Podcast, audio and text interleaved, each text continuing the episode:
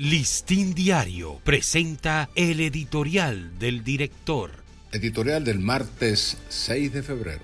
Un escudo de hierro para la frontera.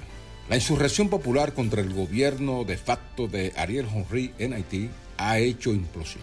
Los primeros estruendos se sienten ya en las calles de sus ciudades más importantes, con tiroteos, incendios, barricadas y deserciones de militares y policías en las vísperas de agotarse el mandato de Henry mañana.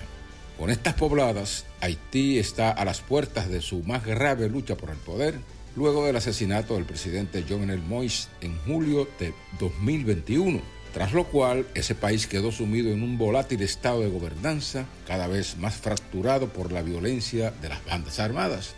Ese estado de inestabilidad permanente se ha ido profundizando, de tal modo que el territorio ha sido atomizado, con el reinado de bandas distintas, ahora aglutinadas alrededor del impenitente conspirador y rebelde Guy Philippe, erigido como Mesías de un Haití más soberano y libre de las fuerzas internas y externas que influyen en la política y economía de ese país, el comandante Philippe ha llamado abiertamente al derrocamiento de Henry.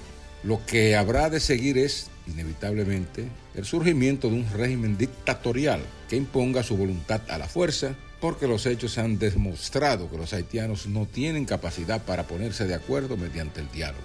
Con un Estado más colapsado que nunca, las amenazas que el desorden y el caos representan para la República Dominicana son más impredecibles que las que se estimaban si se hubiese producido una intervención militar extranjera. Tan cierta luce ser esa percepción que el propio canciller dominicano Roberto Álvarez, advirtió hace 10 días en Naciones Unidas que Haití está a las puertas del abismo porque la inacción de la comunidad internacional para actuar en favor del restablecimiento del orden institucional y social ha hecho que las bandas incrementen su poder. Lo que se está demostrando hoy con la insurrección liderada por Filipe.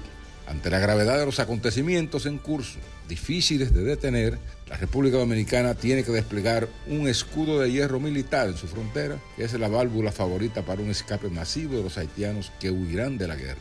El gobierno sabrá cómo hacerlo. Eso esperamos.